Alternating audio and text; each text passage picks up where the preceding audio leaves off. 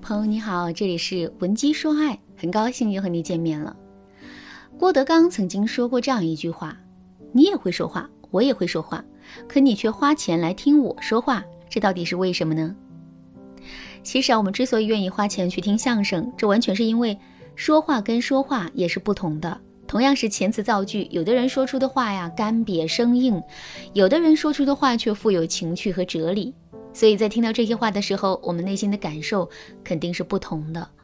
另外，语言是具有功能性的，比如我们可以通过语言来传递信息，可以通过语言来制造效果，可以通过语言来互相安慰等等。如果我们本身具有很多的语言表达技巧，能够很好的用语言来传情达意的话，那么别人在跟我们相处的时候，势必会是轻松愉快的。相反，如果我们很不会说话，甚至是经常说错话的话，那么别人势必不会愿意多跟我们沟通交流的。这一点放在感情中也是如此啊。我们每个人都会说话，可为什么还是有很多姑娘会专门跑过来学习如何跟男生沟通的技巧呢？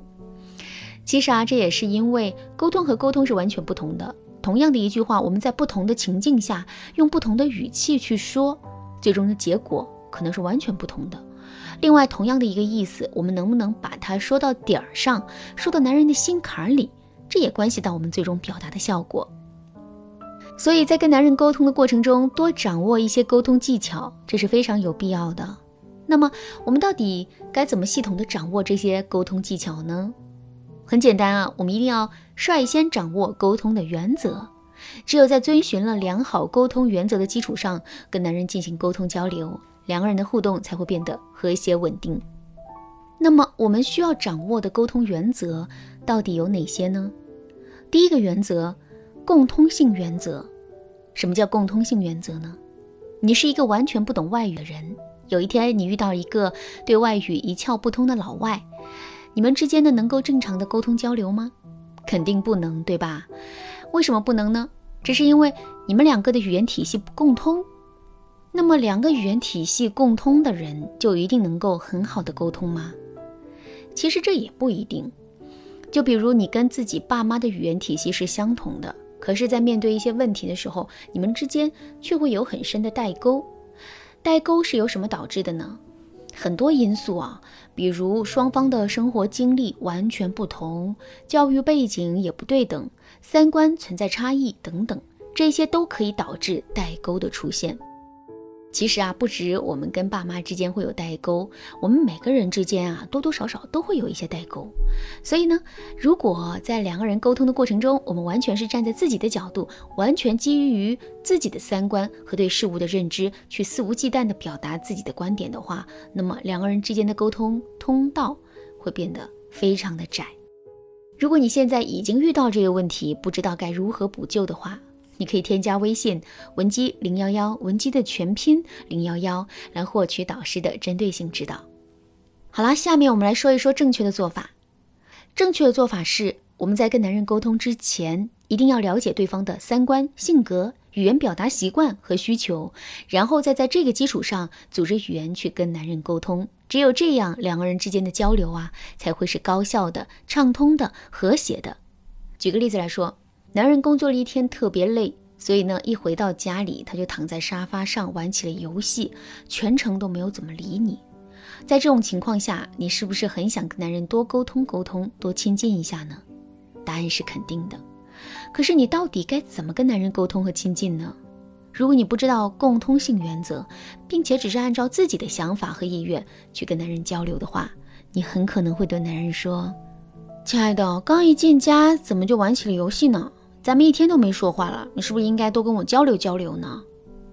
听到这句话之后，男人的内心会是一种什么样的感受呢？三个字：不耐烦。为什么会不耐烦呢？首先啊，这是因为男人已经在公司里累了一天了，现在好不容易有了一个休息的机会，他根本就不想被打扰。另外，我们的打扰也让男人产生了一种他不被我们关心和理解的感受。因为我们根本就没有体察到他的感受和需求，在这种情况下，男人跟我们沟通的意愿和耐心肯定都会下降的。可是，如果我们能够在两个人之间建立起一个沟通通道呢？在这种情况下，两个人之间的沟通可能就会变得完全不一样了。那么，这种沟通通道到底该怎么建立呢？第一个方法，共情法。所谓的共情，就是我们要想办法去体会到男人内心最真实的感受和想法。只有充分的掌握了这一点，并在这一点上对男人进行回应，两个人之间的沟通通道才能打开。就拿上面举的例子来说吧。男人一回到家里啊，就躺在沙发上玩起了游戏，我们的心里确实会很不好受。可即使是如此，我们也不能一上来就给男人提要求，而是要先去理解男人。比如说，我们可以对男人说：“亲爱的，工作了一天了，现在你肯定很累吧？我现在真的很想好好的安慰你。如果我能够像游戏一样陪伴你，那就真的太好了。”这句话一出口。男人既能感受到我们对他的理解，与此同时呢，他也会意识到他在一定程度上忽视了我们，所以在听到这句话之后，他肯定会给到我们想要的反馈。第二个方法，类比法。我们每个人都有自己熟悉的语言体系，在面对同样的一件事情的时候，我们也会习惯于用自己熟悉的模型去理解这件事情。基于这个事实，如果我们在表达自己的时候，总是用自己的模型去论述一些道理或者表述一些事实的话，那么对方接受起来就会很费力，两个人之间的沟通通道也会变狭窄。可是，如果我们能够用对方熟悉的模型去表述我们的道理呢？之后两个人的沟通通道就会打开。举个例子来说，如果我们对男人说：“你不等我化完妆就拉着我出门，我的心里真的很难过。”之后，男人可能不会有任何的感觉。可如果我们对男人说：“你不等我化完妆就拉着我出门，那种感觉就像是你在打游戏的时候突然被别人拔了电源一样，我的心里真的很难过。”那这样表述之后啊，男人就肯定会更容易理解我们了。好了，今天的内容就到这里了，剩下部分呢，我会在下节课继续讲述。如果你对这节课的内容还有疑问，或者是你本身也遇到类似的问题，不知道该怎么解决的话，那么你都可以添加微信文姬零幺幺，文姬的全拼零幺幺，来获取导师的针对性指导。文姬说爱，迷茫情场，你得力的军师。